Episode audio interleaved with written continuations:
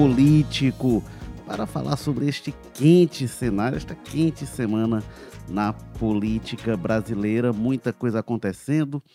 É, tem a, o lançamento da nova versão do programa Mais Médicos, né, polêmico programa da época do governo Dilma Rousseff, que volta é, repaginado com o governo Lula. É, temos também a expectativa e a, movimentações, articulações em torno da nova âncora fiscal articulada pelo ministro da Fazenda, o Fernando Haddad, que em tese deveria ter saído entre ontem e hoje, mas que foi adiado para depois da volta do Lula e do Haddad da viagem à China, o que causou também é, no comentários, polêmicas, enfim. E também vamos falar da Lava Jato, da nova versão da Lava Jato, né? agora sob o comando do juiz Eduardo Apio, que mandou prender o Alberto Youssef, o doleiro que foi o pivô lá da Lava Jato lá atrás. E ele mandou prender o, o Youssef, desembargador do Tribunal Regional Federal da Quarta Região mandou soltar e o, o mandou prender de novo, então, gente, e aí está causando polêmica é, tudo isso, mas, e aí é, não para, né? A política a gente não vai ter como evitar o, o assunto da manhã aqui, estava tudo já, o roteiro prontinho, e é, é, surge a operação da Polícia Federal, é, prendendo acusados de tramar ações, sequestros, atentados contra autoridades, inclusive procurador, comandante de polícia militar e o senador, ex-juiz Sérgio Moro, que entra nesse balaio aí também na, das mudanças da Lava Jato, mas tem esse acontecimento de hoje. Para falar sobre tudo isso, a gente tem aqui o diretor de opinião do O Povo, Walter George, que também é colunista de política. Tudo bem, Walter? quem nos, quem nos ouve nesse momento, o colega que você vai apresentar daqui a pouco. Aliás, a qualidade dos convidados e das convidadas que a gente está trazendo aqui, mas que a direção do programa começa a pensar se é o caso de trazer o Maza de volta mesmo, sabe? Rebaixar de novo a discussão, porque ficar só, só o sofoqueiro, daqui a pouco você trazer alguém que pensa como é o caso que acontecerá hoje. Enfim, vamos aí. Como você disse, a política não para enquanto a gente Certamente, enquanto a gente está. Outras pautas surgirão que dariam outro programa, mas a é, gente vai ter que aguardar é. mais uma semana. Mas é a política brasileira continua sendo essa coisa dinâmica que não tem como a gente acompanhar no tempo real como gostaria. Pois é. Bom, e você já antecipando, a gente tem também a honrosíssima presença aqui. É, é, o Plínio já tinha participado do jogo político lá atrás, mas a gente aqui no estúdio, depois que a gente está aqui acomodado por aqui, é a primeira vez que a gente tem a presença do Plínio Bortolotti é, que muito nos honra, Plínio, que é articulista, escreve sempre sobre política do povo, mas Plínio, eu não sei qual é a sua função atual. Plínio já foi de tudo aqui no povo, já exerceu todas as Plínio funções. Plínio não foi, por enquanto, dono do jornal. Né? Repórter, é repórter, editor de algumas áreas, editor de opinião, é, é, é ombudsman. ombudsman. em vários mandatos. Plínio, qual a sua função hoje? Aproveite e se apresente aí. Não, eu mesmo também não sei qual é a minha função hoje. Eu sei que eu faço, como se diz por aí, um bocado de coisa, né? Mas é, uma das coisas que eu gosto sempre de falar que eu faço aqui, entre todas, que eu gosto bastante, mas é de coordenar esse curso Novos Talentos, né? Que é o, é o, é o, é o curso que prepara novos jornalistas, tanto para o povo, né? Aqueles que ficam com a gente, e muitos deles ficam, né? Hoje existem vários editores que passaram por esse treinamento, como também prepara para, enfim, para a vida profissional de modo geral.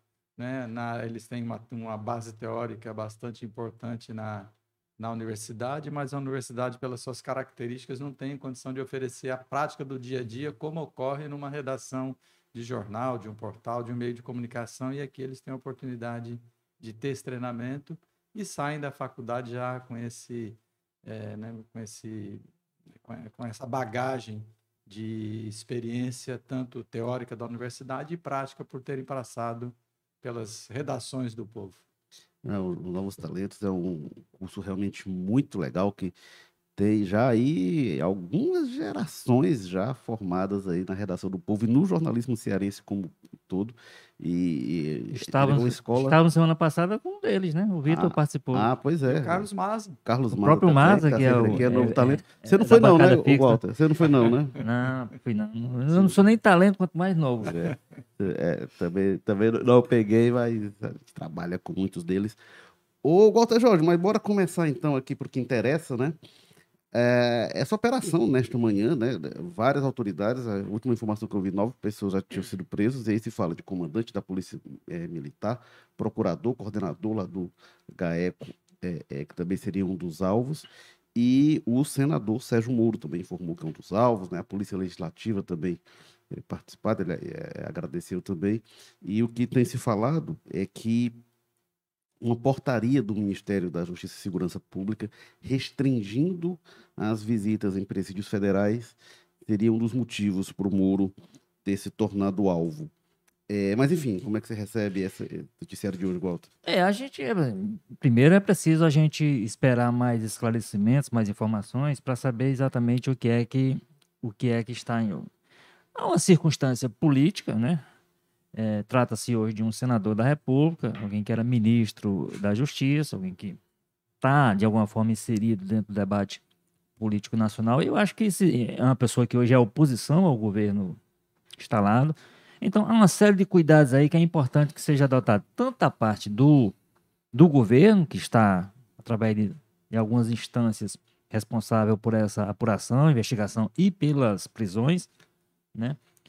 Como da parte do outro lado, do próprio Sérgio Moro, de que envolve a oposição, para a gente não vir de novo aquela cansativa, aquele cansativo esforço de transformar isso num fato político, disso. Pelo que você está indicando aí, tem a coisa a ver com, com, com medidas que foram adotadas lá no, no, no quando ele é ministro, né, restringir e tal. A gente sabe que ele é, ele é de fato, era quando ministro e mantém esse discurso hoje, é, favorável ao endurecimento do tratamento do, dos presos. Ele é, por exemplo, a favor da tal da prisão em segunda instância, que é um debate é, posto hoje no país, que ele próprio alimenta muito hoje como senador, tenta colocar isso na pauta, na agenda do Congresso. Então, assim, tem uma série de circunstâncias que é, a, a, o momento, a prudência é, nos, nos recomenda que a gente tenha cuidado para ver, vamos ver mais detalhes disso aí, para saber o que aconteceu, para poder não se fazer uma politização rebaixada disso, rasteira, como se viu. Tem uma circunstância política, porque por coincidência, o presidente Lula fez referência ao, ao ex-juiz ontem, uma referência, digamos assim, forte, depreciativa, né? Que foi explorada ao longo do dia, quando no dia seguinte amanhece uma operação desse tipo. Timing não foi bom, não, né? Pois é. Então, como a gente estava dizendo aqui, pelo menos o Lula pode dizer que ele não tem. A Polícia Federal está agindo com a independência, porque senão ele teria sido informado. Olha, se for falar do. Hoje não falo do Moro, não, porque não é um bom dia que amanhã vai acontecer alguma coisa. Mas, enfim, eu, eu, a minha preocupação é só essa: de a gente, mais uma vez, é muito difícil que isso aconteça, infelizmente. Quer dizer, vai haver. A gente está na expectativa, por exemplo, de um pronunciamento que o senador Sérgio Moro disse que fará hoje à tarde. Vamos ver o que é que ele exatamente disse. Ele vai tentar dar essa essa conotação mais, digamos assim, mais é, é, equilibrada a questão, não, tentar explorá-la politicamente, né? É, ou se ele vai, ao contrário, alimentar mais a situação que já está estabelecida aí pelas redes sociais, né? Já está se tentando fazer vínculos entre uma situação e outra, entre a entrevista de ontem e esse fato de hoje, como se fosse possível, como se essa, como, como, como se todas como se a operação de hoje fosse, de alguma forma, a resposta ao que aconteceu ontem, ou no sentido de o governo dizer que não, que não tem perseguição, porque está protegendo de alguma forma o ministro, ou, enfim, qualquer tipo de conotação. Então, é uma coisa muito complicada. A gente precisará de mais informações. Agora, a minha reação inicial é nesse sentido, de esperar, sem muita esperança de que isso aconteça, que se consiga desse episódio não fazer mais um mas uma confusão política como tudo acaba se transformando hoje no Brasil. A gente está ao vivo todas as quartas-feiras, às 10 da manhã. A gente está ao vivo no YouTube, no Facebook, no Twitter. E depois a gente está no formato tradicional do podcast, nas plataformas de áudio, uh, Google Podcast, Spotify, Amazon Music, Rádio Public. Enfim, você acompanha a gente como preferir. E quem quiser participar aqui do nosso debate, vai lá no chat ao vivo no YouTube. Ô, Plínio Bortolotti, é... então, o que, que você achou, assim, veio desse timing infeliz, né, da, da, logo depois da declaração do Lula, e o Walter torce para que não se politize, mas já relativizando que tudo virou questão política no Brasil, e acho que é impossível que não vire. Né? É, de fato, essa questão que a Polícia Federal está agindo com absoluta independência foi o fato mesmo do Lula ter feito esse comentário bastante depreciativo do Moro, que ele não faria se ele soubesse que isso ia ser divulgado hoje, por óbvio, né? Agora, entrando no mérito da questão, é, Érico, o que está acontecendo no Brasil é o seguinte: essas facções elas estão adquirindo um poder tão grande que estão desafiando o Estado, né? Nós não chegamos ao ponto como alguns países, no México, por exemplo, que tem regi regiões são que, o, que, o, que, que as facções criminosas se estabeleceram como Estado. Aqui está perto de acontecer isso. Ainda no Rio de Janeiro, com, com tiro dando tiro, a polícia ainda consegue é, subir lá à custa de, de, da vida de pessoas que não tem nada a ver com, com essa disputa. Mas está muito, tá muito próximo de haver um domínio é, dessas facções que elas vão comandar territórios, mais do que já comandam hoje, né? que hoje essa, o que está acontecendo no Rio é uma disputa entre facções criminosas milicianas e do tráfico para ver quem controla a região. Ontem apareceu um tiroteio brutal em, em, no Rio, como é brutal também o que está acontecendo no Rio Grande do Norte. Isso tem que ser combatido com vigor, né? esse tipo de. de é, é, é, a descoberta dessa, desse plano para matar o Moro, por exemplo, tem que achar todo mundo que for responsável e submeter à lei do, da forma mais rigorosa possível. Agora, por outra vista, a gente tem que olhar o seguinte: da mesma forma que é, essas questões nas favelas não se, não se resolve só com repressão, né? você tem, tem que ter a repressão, que é uma questão emergencial, mas se você não resolver o problema social, que ele nunca vai ser resolvido, as prisões brasileiras, por sua vista, são calabouços igual da Idade Média. Né? Quem, quem, quem, quem vai nesses lugares, na maioria deles, é um espaços diminutos que ficam dezenas de presos nas condições terríveis. Né? Então, a, a, além da pena que a pessoa está cumprindo é, pelo crime que cometeu, ela é submetida a uma pena adicional de viver nessas condições subhumanas. Né? Então, é, e tem outra questão dos presídios brasileiros que é o seguinte: a metade, ou um pouco mais da metade dos presos, são presos provisórios, que não foram julgados. Isso significa o quê? Que deve ter um monte de gente inocente lá no meio que está presa. Porque não é possível que dos 50% dos presos provisórios, todos eles sejam culpados pelo crime de que estão sendo acusados. Né? E mesmo que sejam culpados, eles têm direito a um julgamento e cumprir a pena como tem que ser cumprida. Então, a, a, enquanto também não se resolver o problema dos presídios brasileiros né, e transformá-los em, em, em, locais de acordo com a lei adequado para a pessoa cumprir uma a pena, você vai ter esse tipo de, de, de revolta e de explosão e de, enfim, desafio aberto ao Estado.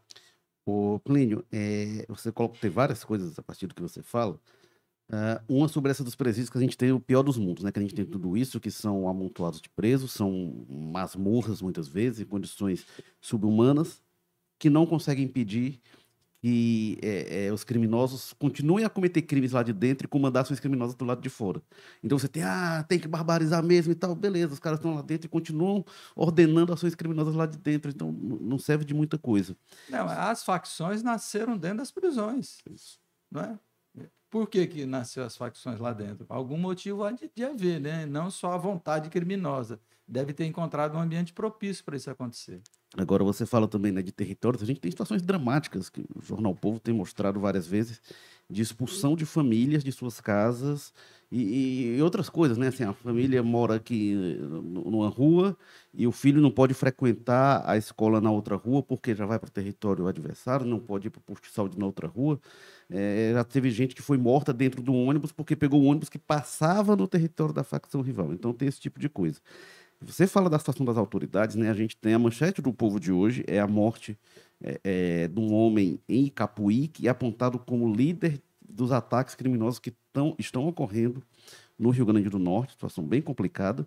E a gente já teve situação aqui, a gente já teve um carro cheio de explosivos colocado do lado da Assembleia Legislativa do Ceará, ameaças contra o então governador, hoje ministro Camilo Santana. Teve um momento que a gente tinha, chegou a ser divulgado uma tabela de preços pela morte de algumas autoridades, secretário de Segurança, o Mauro Albuquerque, secretário da Administração Penitenciária, governador e tal, tinha uma tabela de preços para matar essas autoridades. E a gente já viu também, né, no plano nacional, é, em relação ao Marcelo Freixo, que, que, também foi alvo de ameaças, chegou a deixar o Brasil por um determinado momento, quando era alvo de ameaças. Uma coisa que tem sido dito, Walter, a partir da fala do Lula, que tem isso que o pessoal busca relacionar, que aí vai nessa politicagem rasteira, mas tem uma preocupação que é levantada, que aí também acho que não pode caber, não se pode é, é, é, é, permitir que as coisas sejam dessa forma, que as pessoas dizem, não, será que o governo brasileiro vai dar proteção ao Sérgio Moro depois do que o Moro, do, do, que o Lula falou, do sentimento que o Lula tem? Essas coisas não podem se misturar, né? Eu até acho, Gota, não sei a sua opinião, a gente pode entrar aí, eu acho que a fala do Lula, independentemente da ação de hoje, eu acho que ela foi inadequada para quem está na posição de presidente.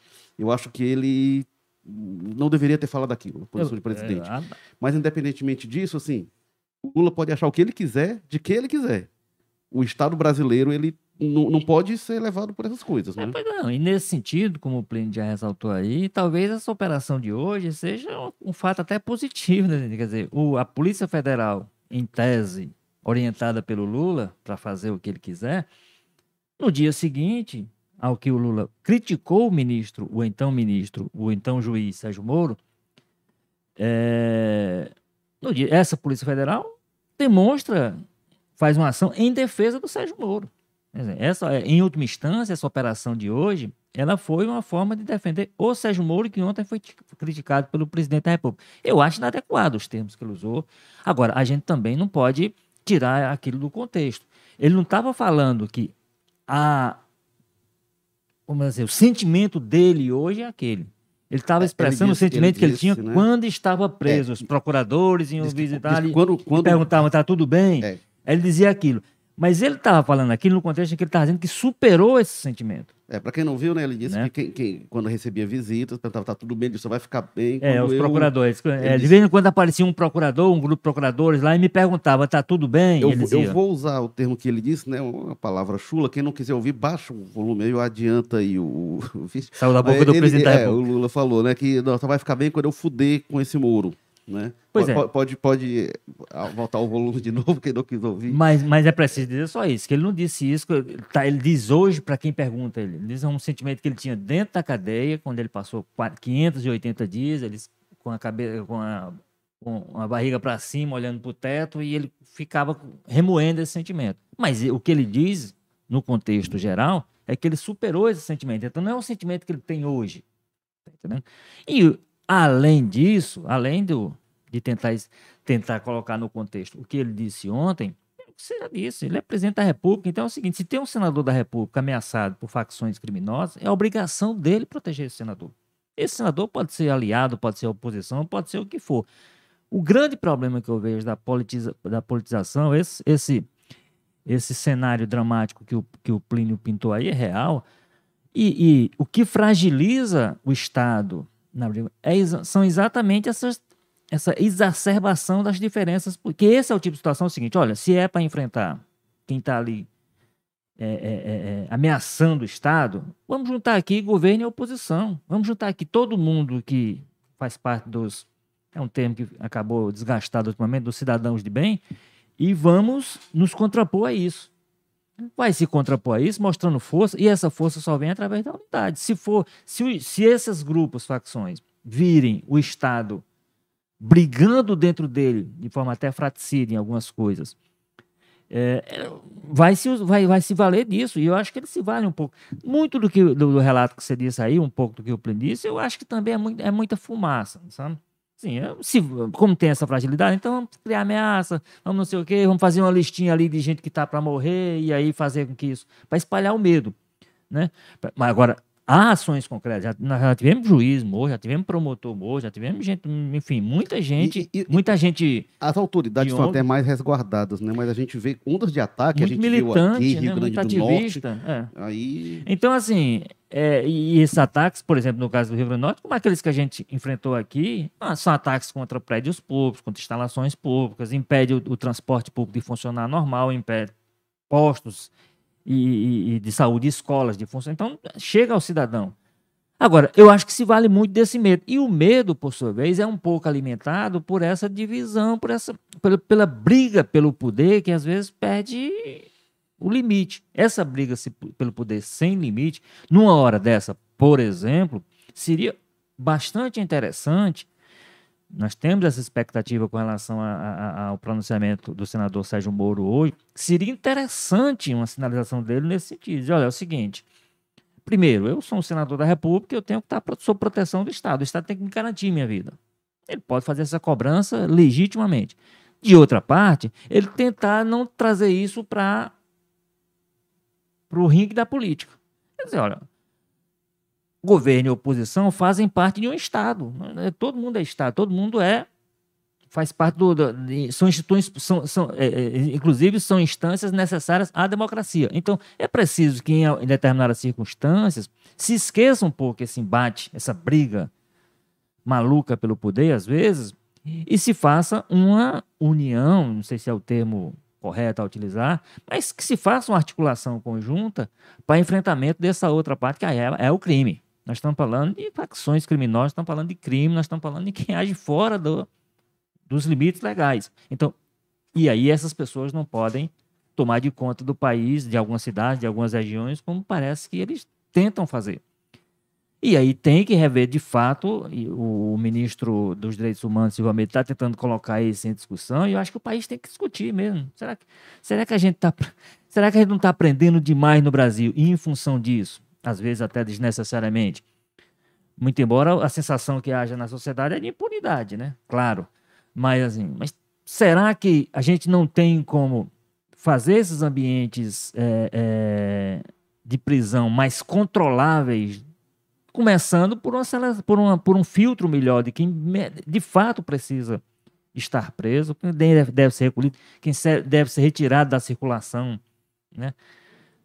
É, das ruas, quem deve ser tirado da, da convivência com, com a sociedade, para ser um objeto de um. Aí, aí com menos gente nos presídios, inclusive, é mais fácil manter esse controle e é mais fácil fazer essa separação que não gera, porque essa, essa superpopulação é que gerou, como o Plínio lembrou, as tais facções criminosas. Elas nasceram dentro da cadeia, não nasceram fora e foram para dentro. Né? E não colocar um problema que existe, né? Não colocar presos de diferentes periculosidades. Pois é, assim, é, pois é, mas o que pode permitir isso, é exatamente você ter, da forma como é hoje, a quantidade de gente presa, você não tem, no Rio Grande do Norte eu vi um, das, um dos relatórios que saíram lá, cabe quatro pessoas, tem 40. É.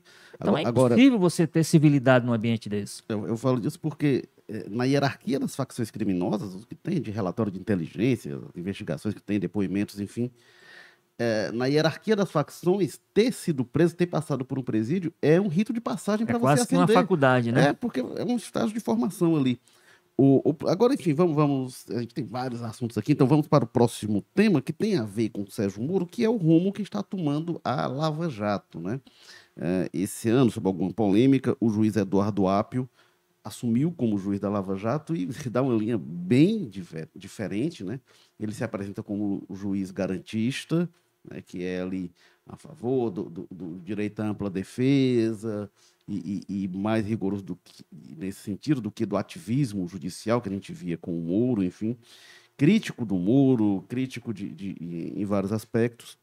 E nessa semana ele mandou prender o Alberto Youssef, doleiro que lá atrás ele fez a delação inicial que uh, uh, desencadeou a Lava Jato. Uh, no dia seguinte, veio uma decisão do TRF4, decisão monocrática do desembargador, determinando a soltura dele, dizendo que, enfim, questionando os fundamentos da, da prisão. e só depois o, o, o com outros elementos, diz, olha, que tem outros elementos e tal, e manda prender de novo o, o Youssef, um, uma situação inusitada. Mas já tem nova adesão do TRF mandando soltar de novo. Pois é. Aí com essa segunda, é, com segunda espaço. É, é, o tipo de coisa que a gente não costuma ver muito, mas de vez em quando acontece no Poder Judiciário, dessas disputas entre instâncias e é, A gente viu, Walter, não, não, era, não era com o Lula, não. Não sei quem era a soltura ou prisão de quem.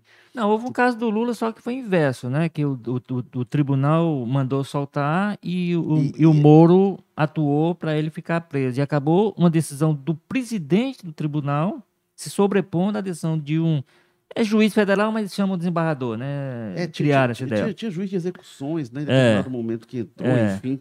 Isso aconteceu. Mas foi também no, no, no âmbito lá da 13 terceira vara, de... só É. que em posições invertidas, né? no caso. Ô, Plínio Bortolotti, o que é que você tem acompanhado? O que é que você considera desse, dessas mudanças da Lava Jato, essa nova feição que a Lava Jato tem ganhado sob o novo comando? Eu tenho acompanhado pouco isso, viu, viu, viu, Érico? Mas o que eu acho, assim, penso da, da Lava Jato, que eu escrevi logo após o começo da Lava Jato, no começo foi um, digamos assim, um avalanche, que era difícil até você eh, analisar o que estava acontecendo. Mas logo quando começaram a, o juiz aparecer como assim, tipo um popstar, aparecer em festival de música, ser aplaudido na rua, eu comecei a desconfiar já dessa, dessa, dessa questão da Lava Jato, entendeu? Tem, tem algumas coisas assim que, que é menos política e mais desconfiômetro, né? Quando você pega uma pessoa que tem o dever da prudência, o dever do recato, o dever de, de, de, de, de preservar a imagem, começa a fazer esse tipo de coisa, aí eu, eu co- costumo botar um pé atrás, não é? E então e eu, eu comecei a acompanhar e ver que e escrevi isso. Eu tenho no período escrevi dizendo que aquilo não, não ia dar certo, porque aquilo ia dar ia, ia chegar a um ponto que, que ia acabar se des- desfazendo como, como aconteceu. Quando, Né, porque- quando o juiz quer ser herói, às, às vezes o, Pois é. o- o- a decisão demanda o anti-heroísmo, demanda que Pois para é. fazer justiça vai para o lado oposto. né? E é, é, juiz justiceiro nunca dá certo. E, e já vi o exemplo da Mãos Limpas na Itália, né? Tinha, e o, próprio Moro escreveu um, um- um documento muito Que interessante. é a inspiração assumida da Lava Jato, né? Foi? A Mãos Limpas é a inspiração assumida da Pois Lava é, Jato. mas né? o pior é que ele escreveu um documento, o Moro escreveu um documento muito interessante da, da Mãos Limpas, e no fim do documento ele chega à conclusão que houve uma politização É. das pessoas que participaram da Ele Lava Eu não vou lembrar mesmo- mais o nome do documento. Ele cometeu o mesmo erro que ele ele apontou na- cometeu o mesmo erro que ele apontou na, na, na Operação Mãos Limpas, que foi a politização, que foi, digamos, usar a imprensa, isso ele fala muito claro, né? e a imprensa, de princípio, era praticamente uma unanimidade, você conta nos dedos os jornalistas que faziam crítica a essa operação. Então, a tendência dela, a- a- aconteceu o quê? É, ao invés de você dar um efetivo combate à corrupção, você acabou dando tipo um alvará para a corrupção que houve, porque você não sabia mais ali quem tinha, eh, digamos, culpa e quem não tinha, né? A, a condenação do Lula, por exemplo, hoje é reconhecida por, pelo menos por, por, por, por uma boa parte dos advogados, juristas, pessoas que estudam as leis, que ela foi, ela tinha bases muito frágeis, né? Então, é, é- é- é- isso acabou acontecendo. Agora, nessa retomada da, das, da, da, da, da Lava Jato, pelo menos tem uma coisa que é a descrição, né? Não tem aquela. é, porque o combate à corrupção ele não acontece de uma forma é, escandalosa.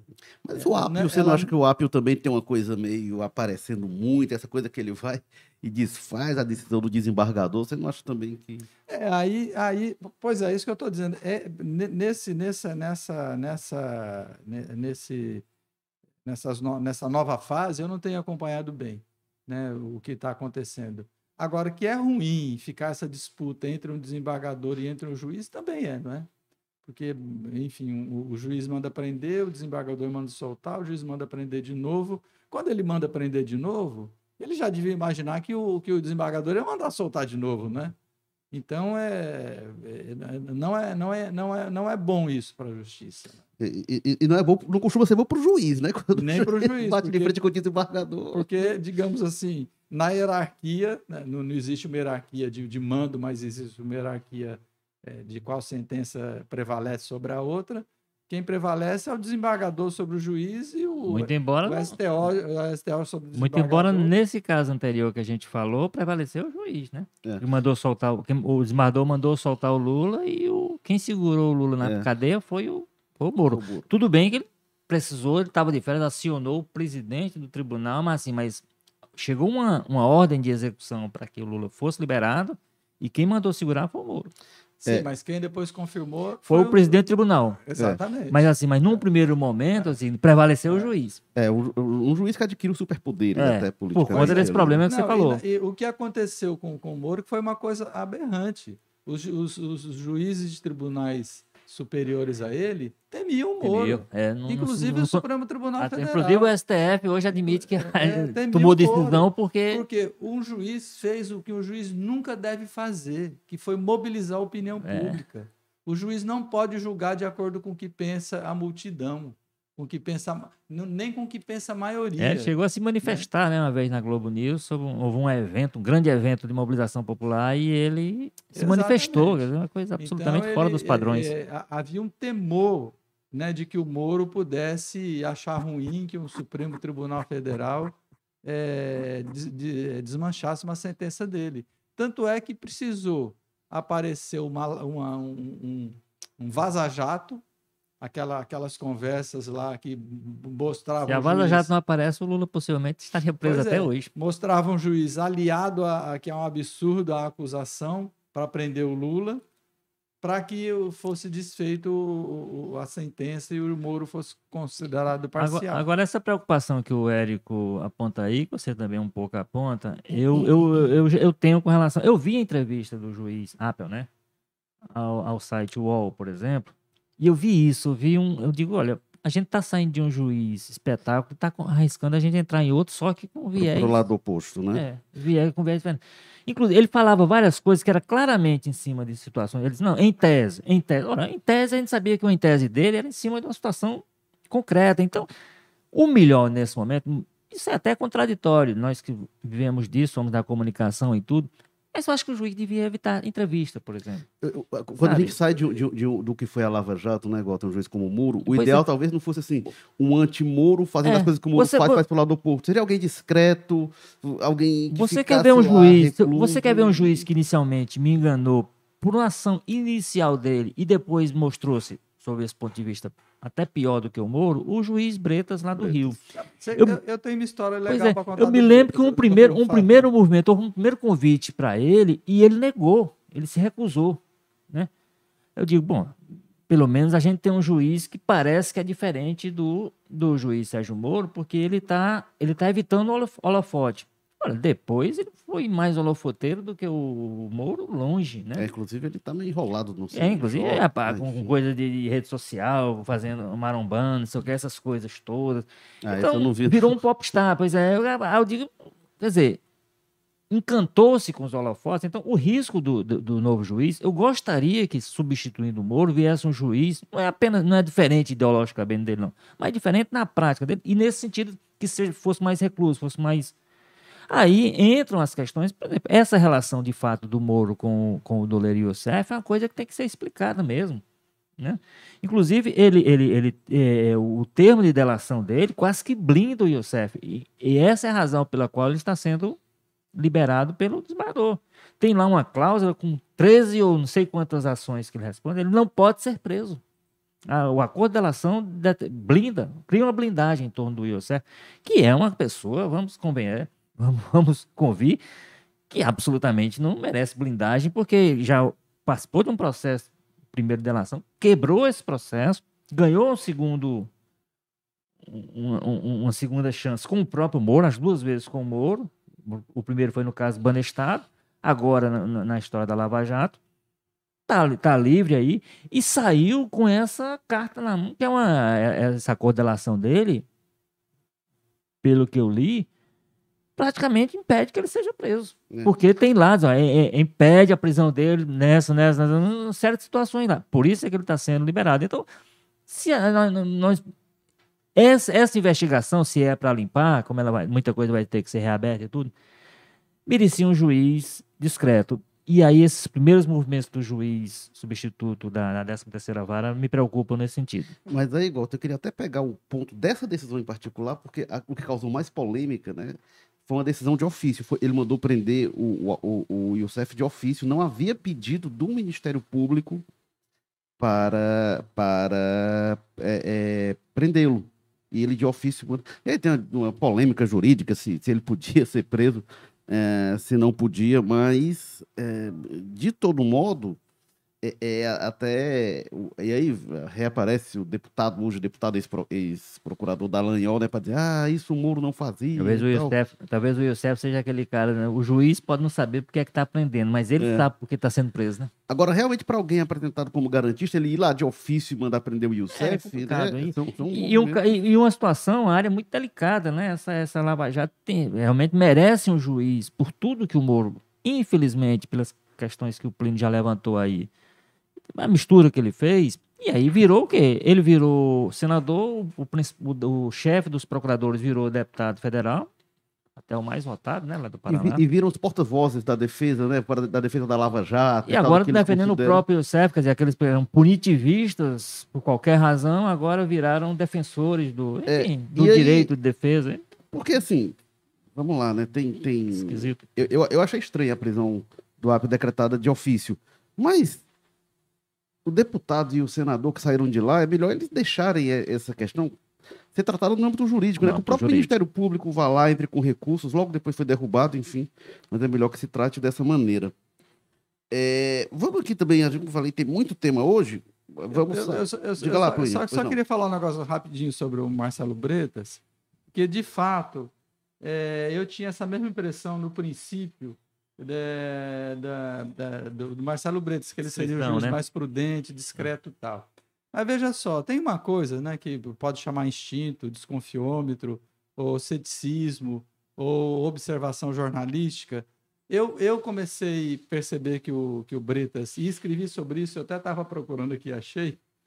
É, faz muito tempo eu escrevi em. Quando foi? 2000, setembro, 17 de setembro de 2017. O Moro deu uma entrevista, se não me engano, para o Estadão ou para o Globo, não lembro, em que ele aparecia numa foto um, monte de processo e falando em Deus, não sei o quê, misturando Deus com, com julgamento e tal. Aí eu escrevi que a partir daquele momento eu começava a desconfiar que ele estava querendo ser um novo Sérgio Moro. Isso foi em 2017. Ah, o Bretas, né? O Bretas. eu, por que, que eu tive esse, digamos, eh, meu, eu liguei minhas antenas pela foto. O cara posou numa foto com um monte de pro- projeto, como diz assim, ó, como é que eu trabalho, né, cara? E depois, e depois, é, e depois é, é, na, na entrevista, ele misturava justiça com Deus, com religião, com não sei o quê, que não, não é apropriado. Ele é um juiz, entendeu? Eu acho que essas questões assim, elas têm que ser separadas da, da, da, da- da- Não que ele não possa ter a religião dele, obviamente é um direito dele. Ele não pode é misturar a religião dele quando ele for julgar alguém. Né? Ele tem que ter muito cuidado com isso. Né? Porque é a mesma coisa, mesma coisa entre aspas, né? É- é um parêntese. É essa questão que o Lula falou aí da, com relação ao Moro, o xingamento que ele fez em relação ao Moro. Estão tirando do contexto? Estão. Mas toda declaração que você precisa explicar é porque foi mal dada. Quando você é presidente da República. Não, E né? quando você é presidente da ele- República- ele próprio na entrevista- Eu entendi. E, não, e- entendi, não, e eu ele, tão- ele, tão percebe, ele tanto percebe isso que ele pede para tirar depois. Pois é. Então, to- toda, toda declaração que você dá, ah, tiraram do contexto, não, não foi isso que eu quis dizer, não, eu falei, mas não foi bem. Toda declaração que você precisa explicar, ainda que ela tenha um contexto, é porque foi mal dada. Então, é óbvio que um político ele fala muito, né? E quando quem, quem fala muito tem possibilidade de errar mais. Mas aí sinto muito, né? Aí Olha, A gente tem a participação aqui do Emerson Cavalcante, que sempre está com a gente, entra aqui no nosso debate e ele diz o seguinte: mestre é o Sérgio Machado, ele anda com tornozeleira, está em prisão domiciliar, mas não pegou uma hora de cana sequer. O Sérgio Machado que fez uma das delações mais barulhentas, né? Que tinha lá o áudio do Renan Calheiros, tinha áudio do Romero Jucá, do José Sarney. Sarney que não dizia nada no áudio, Sarney só escutava. Mas ele chegou a ser condenado, Sérgio Machado? O Sérgio Machado, ele, ele tem condenação e a delação dele foi rejeitada, né? Várias coisas É. da delação dele foram É. rejeitadas, inclusive decisão recente, ah, porque se considerou com pouco fundamento. Embora a tinha aqueles, situação dele era meio confusa. tinha aqueles áudios que eram excelentes, né? O, o- É, com o com o Supremo com tudo. o ali. grande acordo nacional. Primeiro a ser comida é o Aécio, o- no que ele achava bem errado, né? O Aécio está aí até hoje, lepe de Mas, fagueiro. mas tá mais, mais. Embora esteja respirando por É, aparelho, é, né? teve que A se esse hoje esteja bem mas, mais. Frágil do que aquele. Mas eu queria trazer aqui o tema, porque essa semana foi lançado o novo Mais Médicos, que foi um dos programas mais polêmicos do governo Dilma Rousseff, né? Mais Médicos foi lançado em 2013, teve a questão dos médicos cubanos. Ele, vai, ele é lan- relançado agora, é, profissionais estrangeiros podem participar, mas serão estimulados a fazer o Revalida. Não ficou claro para mim se o Revalida vai ser flexibilizado, se vão ser estimulados. Beleza, se eles não fizerem, vão poder atuar, não vão, porque em tese para atuar no Brasil precisa fazer o Revalida. O primeiro Mais Médicos abriu exceção lá para os cubanos. Mas, enfim, priorizando brasileiros e tentando levar médicos a vários lugares. É, Plínio, no primeiro Mais Médicos, a gente viu que é, teve, apesar de muita polêmica, levou médicos a locais onde não tinha médicos e, e foram bem avaliados. O, o tratamento dado por eles foi bem avaliado. Como é que você avalia? Mais Médicos que nunca acabou. O Bolsonaro anunciou um programa que ia ser Médicos pelo Brasil para substituir o Mais Médicos, anunciou em 2019, implantou em 2022, seria uma substituição gradual e aí abriu seleção para 18 mil médicos, que é o mesmo número que vai ter agora no novo Mais Médicos. 18 mil, atualmente tem 5 mil vagas que não foram preenchidas, preenchendo 13 mil, esses vão seguir em paralelo com o novo Mais Médicos. Então o Bolsonaro nunca chegou a acabar o Mais Médicos, né? Interromperam lá o.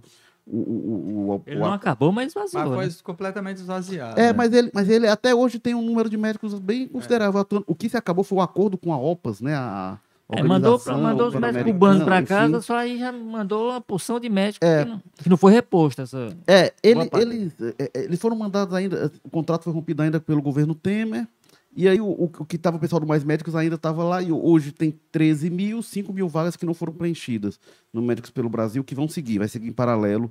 O Lula também não pretende acabar, pelo menos no primeiro momento, o Médicos pelo Brasil vai seguir. Mas, Plínio, o que, é que você diz aí desse retorno? Não, eu sempre fui defensor desse programa Mais Médicos e só não é defensor quem tem medicina própria, quem tem plano de saúde ou quem tem condição de ser atendido por um médico, como Pazuello, por exemplo, né? O ex-ministro Eduardo Pazuello, que tem hospital militar à disposição. Sabia que era nem SUS, quanto mais, Eu mais não médico. sabia nem o que era o Sistema Único de Saúde, o SUS.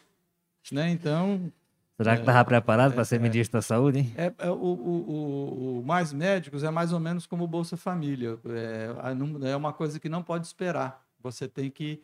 Ah, mas em vez de dar a Bolsa Família, você tem que dar emprego. Sim, mas quanto tempo você vai demorar para dar emprego para todas essas pessoas? Até lá você tem que manter as pessoas vivas, né? Porque senão elas não vão poder assumir nenhum emprego. E o Mais Médicos é a mesma coisa. E no Brasil acontece uma coisa, uma, uma situação estranha. Tem um, um estudo recente deste ano da- do Conselho Federal de Medicina que mostra que a grande maioria dos médicos estão concentrados em cidades com mais de 500, capitais e cidades com mais de 500 mil habitantes, né? E, se não me engano, para 62% da população tem 8% dos médicos. O, o, o que isso diz para a gente? Que o médico, por um motivo ou por outro, que não cabe mim julgar, ele não quer ir para lugares remotos, não quer ir para as periferias, não quer ir para as comunidades quilombolas, não quer ir para terras indígenas e não quer ir para cidades pequenas, cidades muito pequenas, com menos de 50 mil habitantes. Ora, se o médico não quer ir, por que aquele, o- o- a- as, as entidades de medicina querem impedir que aqueles que querem vão? Então, pra, pra- talvez para evitar essa, essa discussão, até agora, pelo que eu sei, é o seguinte: primeiro, vai ser, vai ser uma, uma seleção por concurso. Primeiro, médicos brasileiros com registros. Eu não sei bem se está essa ordem, né, mas em algum lugar está. Depois, médicos brasileiros formados no interior que tenham o não, sem revalida. Do né? exterior. no exterior sem revalida. Depois, médicos estrangeiros. Aí não está claro aquela história que vocês vão precisar do revalida. com aqui. revalida, É. É, assim, médicos estrangeiros com revalida. E depois, não, não sei, e parece que estão pre- prevendo um- uma ajuda né, para o médico que não tem condição, os cubanos, por exemplo, de fazer o revalida. Né? Um, porque é, É, vai ter um né? estímulo para fazer o revalida. estímulo fazer o revalida. Então é mais ou menos por aí. Então eu acho que essas comunidades elas têm o direito a ter uma assistência médica. Não há uma. Agora o que o que, pro- o que propõe o Conselho Federal de Medicina? É Aquela mesma história de quem propõe emprego em vez do Bolsa Família. Não, nós queremos uma carreira de Estado, onde o médico tem a possibilidade de ascender. Começa no início da carreira no lugar remoto e pode depois ascender. Ora, mas quanto tempo vai demorar isso? Um ano?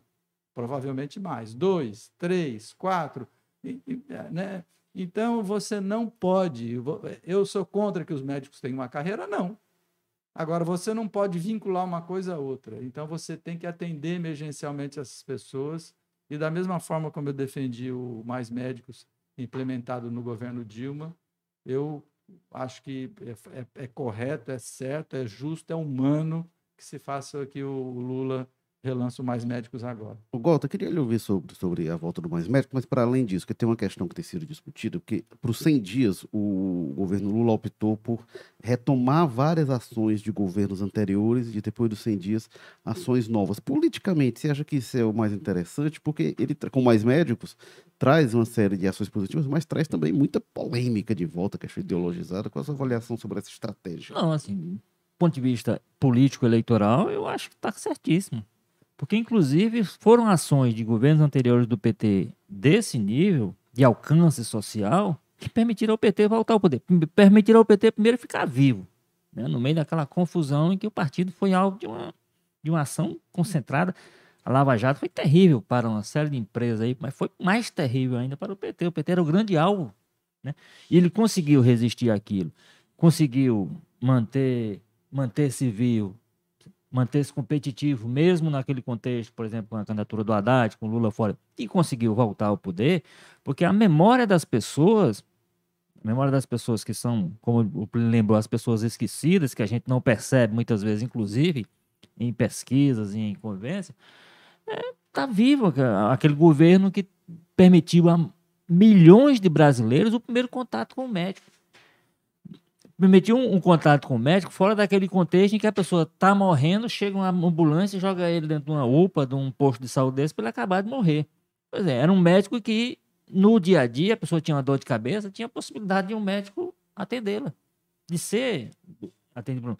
Então, da mesma forma que o Bolsa Família, que o governo resgatou também, então, em função desse. Então, do ponto de vista estratégico, eu não tenho. Agora, essa questão do mais médico, eu, sinceramente, eu tenho dificuldade de entender por que, que as entidades médicas, as entidades da não se unem a um esforço do Estado, e aí esqueça quem está na presidência, podia ser o Temer, podia, pode ser quem seja. Não, tem, tá, tá, nós temos uma carência muito grande de acesso à saúde, de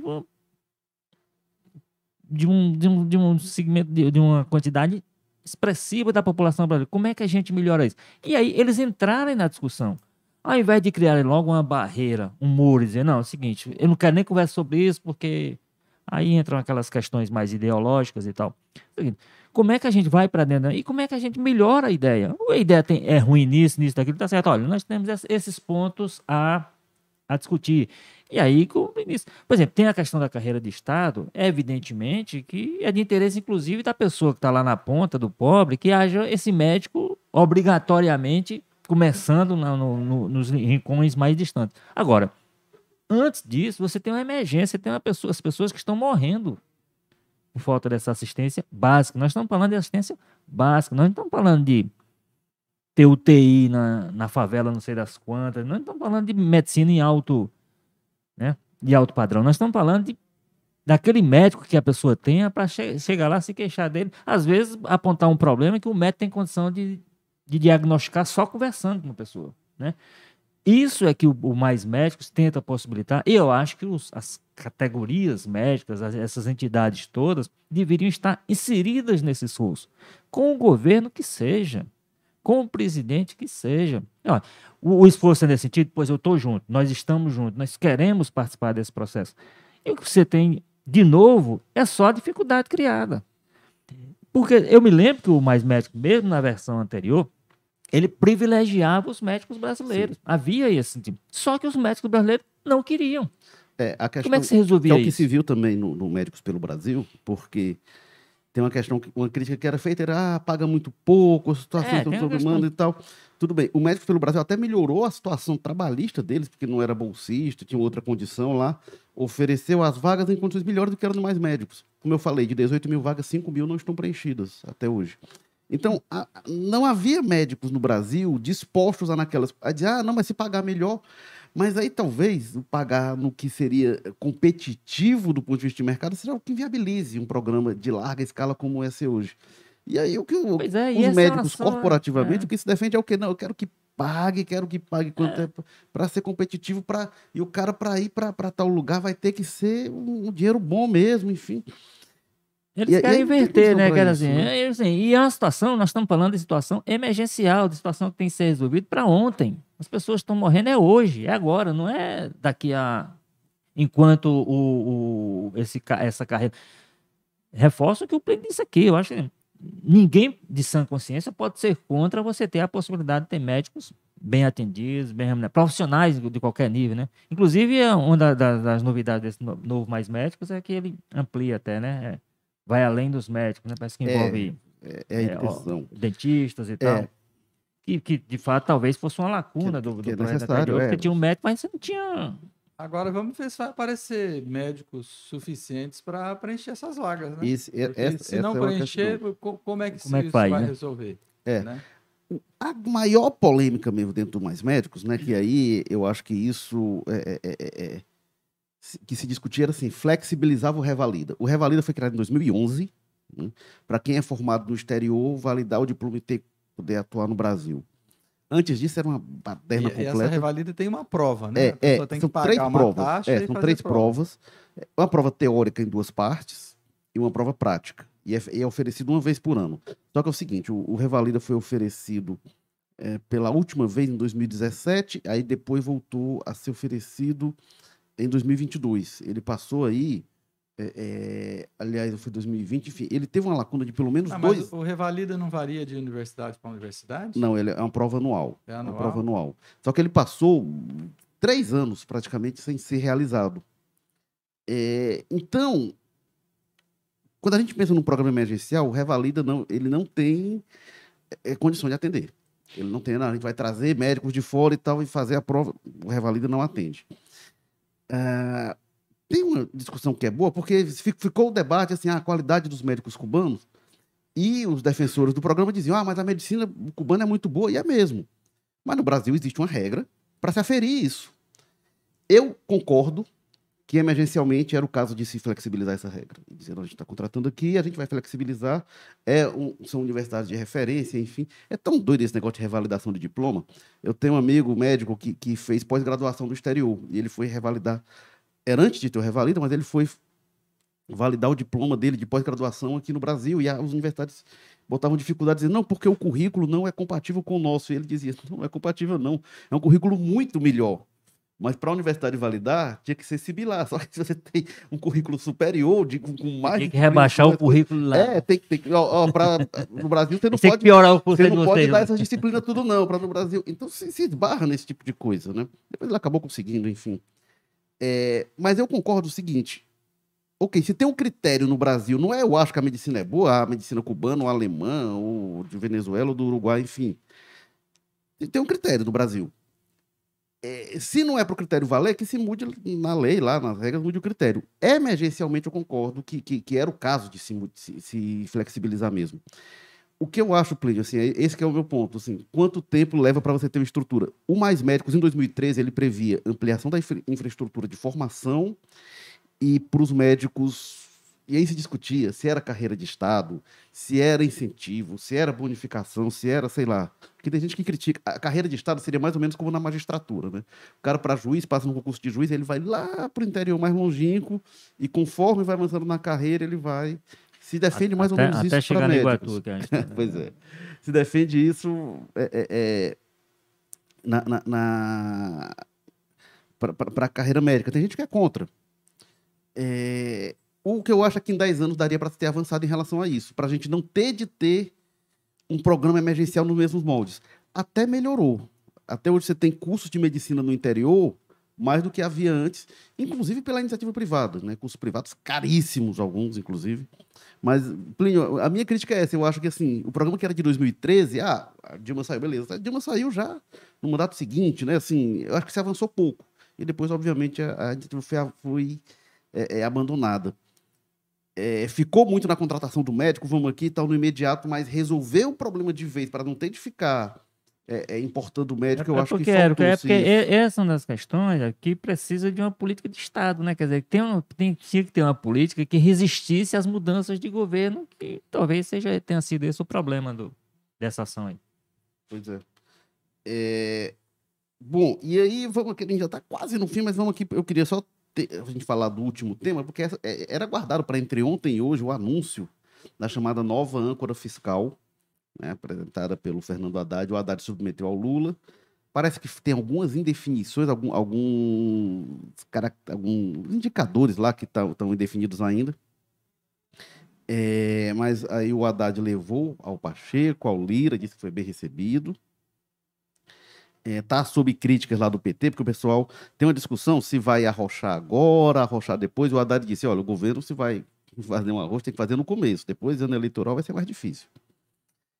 É, enfim, a ideia, hoje a gente tem um teto de gastos que praticamente assim, os gastos do governo têm que seguir conforme a inflação. Há anos não se acompanha o teto de gastos, porque todo ano de não abre exceção para isso, para aquilo tem a pandemia, mas aí 2019 que não tinha pandemia também se furou o teto de gastos, então virou uma ficção. E o Haddad está propondo um negócio que é assim, não vai levar em consideração o crescimento do PIB, inflação, alguns outros indicadores, os detalhes não são conhecidos ainda. O Haddad queria divulgar entre ontem e hoje para pegar a reunião do Copom, para que o Copom possa sinalizar uma futura queda de, de juros, mas o Lula disse, não, o Haddad ele tem de ele não pode divulgar isso e viajar para a China. Ele tem que divulgar e ficar no Brasil para fazer o debate público e defender a proposta, enfim. Está se criticando porque o Lula anunciou adiamento e não o Haddad e acha que isso está minando a autoridade do Haddad. O que, que você acha, Walter Jorge, disso tudo? O que, que você, rapidamente, para gente. É, o, o, que eu acho é que o, o, o mercado já fizemos alguns debates aqui sobre isso. O mercado financeiro tenta impor seu tempo às coisas. E o tempo das coisas não pode ser necessariamente porque o Copom, porque o mercado, porque não sei o quê, porque o mercado precisa ser acalmado e tudo. O governo tem, se ele tem uma proposta nesse nível de, de, de consequência, ele tem que maturar mesmo, ele tem que discutir os, todos os pontos. E eu vejo uma chiadeira, por exemplo, muito grande. Ah, porque o Lira gostou, o Rodrigo Pacheco gostou, o Alckmin gostou, a Simone Tebet gostou, o Haddad gostou, não sei quem gostou. Só o Lula é que não gosta. O Lula é o presidente da República. O governo leva o nome dele, é governo Lula. Então, é claro que a posição dele, como você disse assim, é mais do que isso. Assim, tem alguns pontos que ele quer, parece que tem algumas coisas ligadas à questão de gasto com saúde, educação, que ele quer, é que, tá se dizendo que, que ele quer afinar fora, melhor e tal. É, é, mas, isso, por exemplo, essa justificativa dele me parece plausível. Não, não pode o governo lança isso aí, lança um negócio desse, anuncia e o cara vai para a China, passa lá uma semana, o pau cantando aqui. Ele vai ter que estar tá aqui. O Haddad, o Haddad vai ter que estar tá dentro do debate, porque ele vai ser o grande porta-voz do governo de defesa dessas ideias. Agora, eu só acho isso, eu só acho que realmente o governo não pode se pautar no seu tempo, no tempo das suas decisões, por uma necessidade que tem o mercado de ser tranquilizado. O mercado tem que se tranquilizar com com a situação que o governo eleito é, apresentar como saída econômica. O mercado tem que ser adaptado. O mercado não pode inverter as coisas e fazer com que ele dite o tempo do, do, do governo, que ele dite as, as medidas do governo, ele, o humor do governo, tudo, tudo tem que estar alinhado com o mercado. Não, o mercado é que tem que se alinhar com que o, o governo, que foi eleito dentro de um, de um componente que está dito lá na campanha, e ele está obrigado a a implementar. Uma das coisas que ele tem que implementar, de fato, é essa questão do, do teto de gasto, teto gasto, criando essa nova âncora. Agora, isso não pode ser feito de afogadilho, porque o mercado está tá ansioso e precisa ter isso para sinalizar, não sei para onde. O, o, fato é o seguinte, hoje tem a história do, do Copom e está todo, a exceção do próprio mercado, que a expectativa é que vai manter mesmo, mas de empresário começou uma grita muito isolada do Lula. Hoje é uma grita, inclusive, do empresariado, que essa taxa não pode ser mantida no nível em que está. Até um Nobel de Economia falou sobre Todo isso mundo. agora, né? Agora, é, tem... É, chegou, ele, ele, ele, não, chamou de pornográfica foi o... Ele, ele, ele não é, teve, ele disse que é o, criminosa, né? É, o, jo, o Joseph Stiglitz, ele é prêmio Nobel de Economia em 2001, ele disse que é a taxa de juros do Brasil equivale a uma pena de morte. Uma pena de morte, é. E ele disse que não sabe como o Brasil sobreviveu a essa taxa e ele atribui isso, veja só, de, o contrário de tudo que diz os liberais ortodoxos do Brasil. Ele disse que o Brasil só ele na avaliação dele só conseguiu sobreviver a essa taxa de juros e manter um certo desenvolvimento por causa dos bancos estatais, que continuaram, tipo o BNDES, que continuaram oferecendo dinheiro mais barato para as empresas. É, agora tem. O, o, que pode dificultar tudo isso é porque nos Estados Unidos o, o Banco Central, o Fed, está discutindo agora a possibilidade de aumento da taxa de juros se, se mantém ou se aumenta, mas aí com essa crise bancária teria uma tendência ali de aumento, então é um cenário que influencia demais o Brasil. Se o Fed aumenta, vai ter uma reação em cadeia no, nos mercados do mundo todo, que, enfim. É, mas é, tem é, é, é, essa questão, Walter, eu acho que ele está completamente certo, o Lula, assim, seria, o, o Haddad tem de viabilizar a proposta, né? ele tem de atuar politicamente, inclusive. Agora, tem uma coisa, o mercado não gostava muito do Haddad, mas parece que agora que ele, eles resolveram abraçar o Haddad, diz que não, que ou vai prevalecer o Lula ou o Haddad, e querem fortalecer o Haddad e para que o Lula não tome as decisões, né? Parece que com, era uma coisa que havia também com Paulo Guedes e Bolsonaro. Diz, não, Bolsonaro não pode influenciar, que tem que deixa o, o presidente da República, Paulo Guedes, decidir as coisas, né? Tem uma coisa assim. E aí está se havendo, tá havendo isso agora em relação ao Haddad. E se entende que o Lula anunciar o adiamento e não o Haddad foi um enfraquecimento dele. Não sei o que, que você acha disso. Não, eu, eu, eu e, e, tem a figura do intocável hoje, esse é intocável mesmo, que é o presidente do Banco Central, né? Quer dizer, num, debate entre ele é, e o presidente da República, mandato, né? tem, que, tem que prevalecer do presidente do Banco Central. Isso é uma distorção, eu entendo, do debate econômico que há hoje no Brasil. E agora, essa questão do Haddad e o Lula, a gente chegava a discutir sobre isso, eu me lembro que acho que eu conversei com o presidente. É possível que haja uma estratégia nisso? A história do, do, como é? Do policial bom e o. É? Ah, eu não Só, sei não, viu? Aquela história de que eu vou bater e você. Porque o Haddad, ele foi muito rejeitado pelo, no, no início da indicação dele. Não era um nome simpático. O pessoal trabalhou pelo Henrique Meirelles, pelo não sei o quê. Tinha candidatos para o Ministério da Fazenda que acalmaria esse mercado. O Haddad acabou sendo. Eh, talvez chegar a essa conclusão. Olha, se estamos ali entre o Haddad e o Lula, vamos nos abraçar com o Haddad, porque o Lula não pode prevalecer. O PT, o Só PT... que o Lula, repito, o Lula, quem foi eleito para. Quem tem capacidade de demitir um ao outro é o Lula ou o Haddad, não o contrário. é, o, o, o PT bateu o pé, inclusive, que fazia questão de ter um Ministério da Fazenda. É, é, surgiram outros nomes, né? André Lara Rezende e tal. E se insistiu no Haddad. Agora o Haddad, o pessoal tá. Porque o Haddad tá indo nessa linha muito de que. Tem, e, e acho que ele está completamente correto também. Diz: olha, tem que enxugar as contas e tem que ajustar as contas agora. Porque tem uma tese do PT que é assim, não, a gente tem que mostrar serviço agora, depois ajustar as contas. Rapaz, depois que o governo, depois que o governo diz, é, é, é der a largada e tiver com o projeto e tal, com as coisas em andamento, aí não corta mais. Aí não corta mais. Quando se corta é no início mesmo. Você tem acompanhado, Plínio Bortolotti, essa discussão? O que, é que você acha dessa, desse, dessa polêmica não, toda aí da âncora fiscal? Veja só, primeiramente é o seguinte, parece que há uma, uma, uma, uma torcida para que o Lula brigue com o Haddad, né? Porque todo dia diz, ah, o Lula tá, tá, tá desprestigiando o Haddad. O que eu acho que existe. Acho não. Se você pegar o histórico do Lula e Haddad, pelo menos publicamente, é, uma, é, um, é um histórico de interação entre eles, de absoluta confiança. Eu acho que o Lula não iria apresentar no Ministério da Fazenda uma pessoa que não fosse de absoluta confiança dele, porque ele depende da Fazenda para implementar a política econômica. Então, eu acho que isso é, é, é, digamos assim, aquelas intriguinhas de corte, uma bobagem. E pode ser que o que o pode ser não, o Haddad, pela obrigação do cargo dele, ele tem que apresentar uma uma, uma, uma, uma, uma política, digamos assim, mais dura. É, é, é, é da natureza do cargo dele. Ele é o dono do cofre. Agora, quem, quem, quem, quem vai dizer se vai abrir o cofre mais ou menos é o Lula. E isso não vai dar briga com a Haddad se alguém estiver esperando isso. Eu, Só eu... tem um detalhe, quem vai dizer no fim das contas é o Congresso Nacional, porque hoje o que está valendo é... é... o teto de gastos. E aí não, pois, é, né? pois é. Esse, aí, projeto, aí... esse projeto mesmo do, an, da do an, novo âncora vai passar pelo Congresso, né? É. Pois é. Não, é, aí, aí é uma, Por isso é que o Haddad é, precisa. É, é, uma, é uma outra questão. Né? Da, da, da aí você, você veja só. É, outro dia eu estava nos debates do povo, aí deba uma pessoa que estava discutindo comigo, não, porque todo país tem um, um, um, um, tipo de teto de gasto. Eu disse: nenhum país do mundo tem teto de gasto. Ah, tem sim, a Inglaterra tem lá um tipo de controle de gasto pelo parlamento. Disse, sim, sim, mas é controle de gasto. Teto de gasto diz que você, se você bater lá, você não avança. Não, nenhum país do mundo tem isso.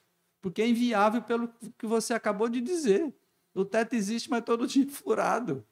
Entendeu? A outra questão é, é essa questão dos juros, que o, o, o Walter lembrou do nome do André Lara A exce- Rezende. a exceção virou regra no Brasil. pois é. O André Lara Rezende, né, que é um economista reconhecido brasileiro, escreveu um artigo no Valor Econômico, tacando o pau na taxa de juros. Depois houve um, um é, 200 Ela Rezende, que é um economistas, liberal arrependido, né? Pois é. É, Não, é, o fato da pessoa ser a favor da taxa de juros não quer dizer necessariamente que não seja um liberal, né? É, depois, cerca de 200 É, economistas, liberal ortodoxo, talvez. 200 economistas assinaram também uma carta e agora veio o Joseph Sti- Stiglitz, que não é, vamos combinar que ele não é qualquer pessoa. Né? Ele é um dos economistas mais respeitados do mundo, classificou, a, a- como eu já disse aqui, a, a taxa de juros do Brasil como uma pena de morte, que isso não só o Brasil só sobreviveu a ela por causa dos bancos estatais. E se você mantém uma taxa de juros desse tamanho, os investimentos vão ficar travados. É, esse é o, é, é o temor do Lula, porque ele vai precisar invi- in- investir. É, e, se e- e- e alguns economistas, tem uns que dizem que no Brasil tem inflação de demanda, outros que não. A inflação de demanda é porque tem muita compra, muita gente comprando. Né? Então, tem gente que, que, como a inflação não seria de demanda para esses economistas que defendem a queda de taxa de juros, se você derrubar a taxa de juros, isso não vai provocar problema na inflação. E nessa linha se, a- se alinha André Lara Rezende e agora o Joseph Stiglitz. Né? Agora, só para complementar, é, é, Érico, tem uma diferença entre essa, essa, essa comparação que você fez entre Haddad e Lula e Paulo Guedes e, e Bolsonaro. Na verdade, o Paulo Guedes era apresentado como, digamos assim, uma flor no pântano, né? Os, os- os- os analistas econômicos dizem, não, esse governo Bolsonaro é tudo isso que dizem dele, essa porcaria, mas tem lá uma equipe técnica de valor que vai botar ordem na casa tal. É aquela história que eu digo, né? Às vezes eu sempre digo, eu não sou bom analista político, não, enxergo óbvio. Como é que você pega um governo do estilo Bolsonaro e acha que alguém vai fazer alguma coisa diferente daquilo que é a natureza do governo Bolsonaro? Impossível. E deu no que deu, né? É, agora, só, só você falou, Gota, do timing, assim, eu, eu, eu acho que o Lula tá certo é, em relação, assim, o, o, o Haddad precisa ir pra rua defender a proposta. Agora, isso adia a queda das taxas de juros, que, é, que era a tese do Haddad. A gente tem que soltar antes da, da, do- do- da reunião do Copom para o Copom já, já refletir o efeito Mas a disso. discussão da taxa de juros é- me parece que é outra. É assim, essa, essa taxa já está alta. Não, é. Ele não precisa de novas medidas para ter uma medida de baixar, não. É, você Tá pode achar isso, mas o Copom não acha. Aí a tese, Tudo a bem, tese mas do, é- do, do Haddad é o quê? O, o Haddad precisa criar um fato novo, que seria isso, para sinalizar para o Copom baixar. Se não houver elementos novos, o Copom não vai reduzir os juros. Que- Ah, eles vão mudar de. Não vão. As atas do Copom, que são documentos muito bem fundamentados, muito, você pode discordar, mas ele tem uma, uma maçaroca de dados ali, de elementos e tal. Tudo que eles dizem ali, eles dizem, ó, a gente vai, vai analisar tais elementos e tal. E eles dizem o que, é que eles vão considerar que é essa questão fiscal. Então, o, o, o- Haddad jogando é, é, lá para frente a apresentação disso, vai, vai demorar mais a cair os juros, que é o que o Lula e o governo têm pressionado, né? Então, eu acho que vai ter isso. Porque imaginar assim, ah, não, ele- a gente com a mesma coisa vai reduzir, o Copom não vai mudar e não vai mudar de ideia. Pois é, mas aí a questão é essa, assim, porque quando, quando esses, esses especialistas, o André Lara Rezende, o Stiglitz, todo esse pessoal fala, eles não falam na perspectiva, não, chegando um, um no- uma nova âncora fiscal, tem, tem espaço para baixar. O que eles dizem é o seguinte, hoje tem espaço para baixar, então que está em discussão é a postura do, banco, do, do Copom em relação a hoje, não é com relação, talvez o- o a nova âncora fiscal permitisse que ele acelerasse, ele fizesse uma queda maior, uma coisa desse tipo. Mas a queda em relação. O Brasil tem hoje, independente de âncora fiscal nova, a maior taxa real do mundo. E Agora- é muito na frente do segundo, que é o México. Então, assim, o que é que justifica isso? O Brasil, de fato, é um risco maior. O Brasil tem, tem, tem reservas. O Brasil é é uma economia. Justifica que o Brasil, comparado com essas economias, esteja numa situação pior? Não. Então, essa é a questão que está colocada, independente de mudança na fiscal. É, só, lembrando assim, por que, que a taxa de juros. E aí me surpreende até a fala do, do, do- do economista, o Stiglitz. Stiglitz. Porque assim, a taxa de juros do Brasil está muito alta, mas não é que ela foi alta. A- a- o Brasil entra 2021 com taxa de juros de 2%. 2% ao ano. Quando é que ela sai do controle? Ele estava ali na casa de 6% até setembro de 2021. Quando é que ela sai do controle? Quando começa ali um processo do governo Bolsonaro que se acentuou demais em 2022, que foi da gastança pré-eleitoral. Que aí o governo Bolsonaro começa a... e aí diz, ô oh, Guedes, quebra o cofre, libera dinheiro e a taxa de juros tem um estouro. Tem a questão, Walter, assim, que eu falo das atas do Copom, a gente pode discutir da gradação, mas as decisões que eles tomam têm um sentido. Elas têm um, um, um sentido de estar correta, mas elas têm uma justificativa. Que se não criar contra-justificativa, e aí assim, o Haddad entendia isso, o Haddad entende isso, que tem de divulgar logo para essa taxa, aquela taxa de juros. O que está em xeque são essas justificativas do Copom mesmo. É, é, assim, eu sei que eu sei que tem um fundamento, eles tomam a decisão, não é a decisão que eles tiram do, é. Né, do, do... Isso aí, agora, agora, isso, é, essas decisões dele é que estão em xeque hoje. Estão, estão, estão sendo criticadas por alguns e defendidas por outros. Agora isso é igual. Tá igual quando se dizia no Bolsonaro. Ah, mas o Bolsonaro vai ter que mudar de postura e tal, não sei o quê. O Bolsonaro não mudou de postura até sair do governo e tal. O Copom não vai mudar também. O Copom não vai mudar também. Tem mandato, né?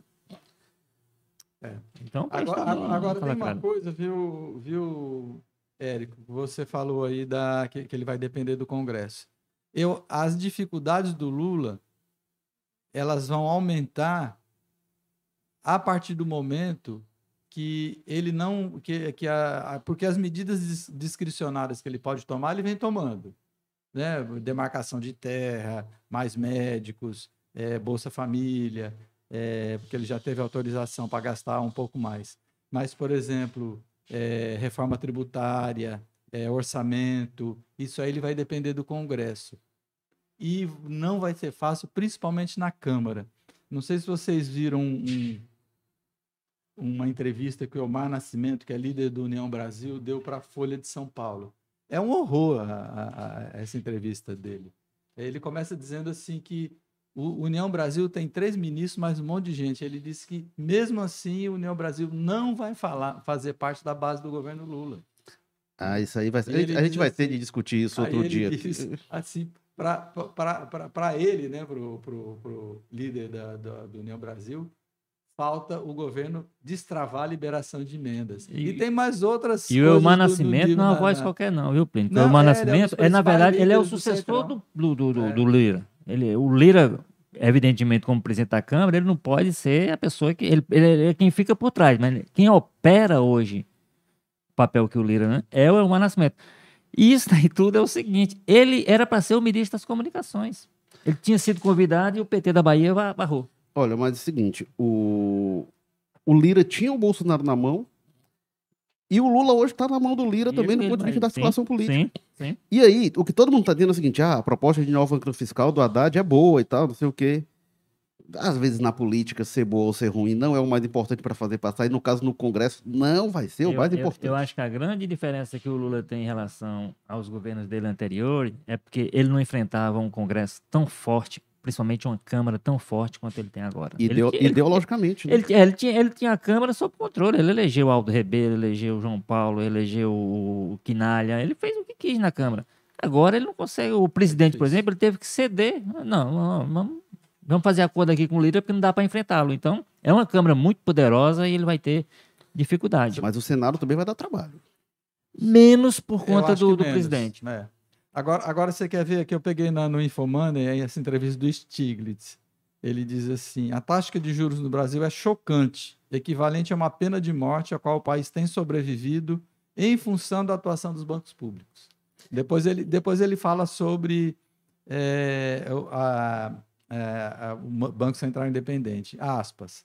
Um Banco Central independente com mandato só para a inflação não é o melhor arranjo para o bem-estar do país como um todo. Fecha aspas. Que palavras do Joseph Stiglitz, que foi prêmio Nobel da Economia em 2001. Agora, o Plínio levantou uma questão, a gente já tem que encerrar aqui, mas é, a gente vai ter que ficar para outro episódio, que é o, o Lula optou pelo modelo que eu não sei se cabe ainda hoje, assim, se, se ele dá o mesmo resultado de antes, de distribuição de cargo, porque os caras hoje querem cargo, querem emenda, enfim. Eu acho que tem o pior dos mundos, que é isso que o Plínio falou, que você dá três ministérios para o partido e não consegue os votos. É. Simplesmente não consegue os votos. Então, Porque também, vamos combinar que isso daí foi muito esquisito, É, né? é, Porque um, um, um das vagas do partido é de um cara do PDT. vo- Você, Não, lê, aí a entrevista aqui, você vai ver que chega, chega, chega, tem hora que chega a ser engraçado, e, mas mostra como é manejada a política. Ele não fala uma vez no interesse público.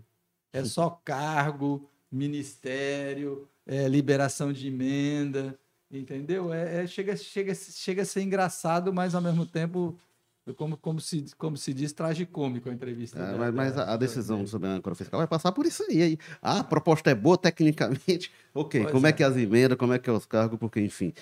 Este foi o jogo político 229 que teve na técnica o Samuel Moraes, estratégia digital Diego Viana, edição Nicole Vieira, diretores executivos de jornalismo Ana Nadaf e Eric Guimarães.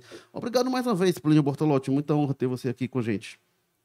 Valeu, Érico, Walter, é, Isma, Isma, é, Samuel. Samuel e as pessoas que acompanham a gente, ouvindo aqui essa conversa que a gente teve. Valeu, Walter Jorge. Érico Firmo, um abraço ao Plínio, obrigado pela presença. Samuel e quem está nos escutando. E até a próxima, né? Até quarta-feira. Até quarta-feira que vem, às 10 horas. Valeu, tchau.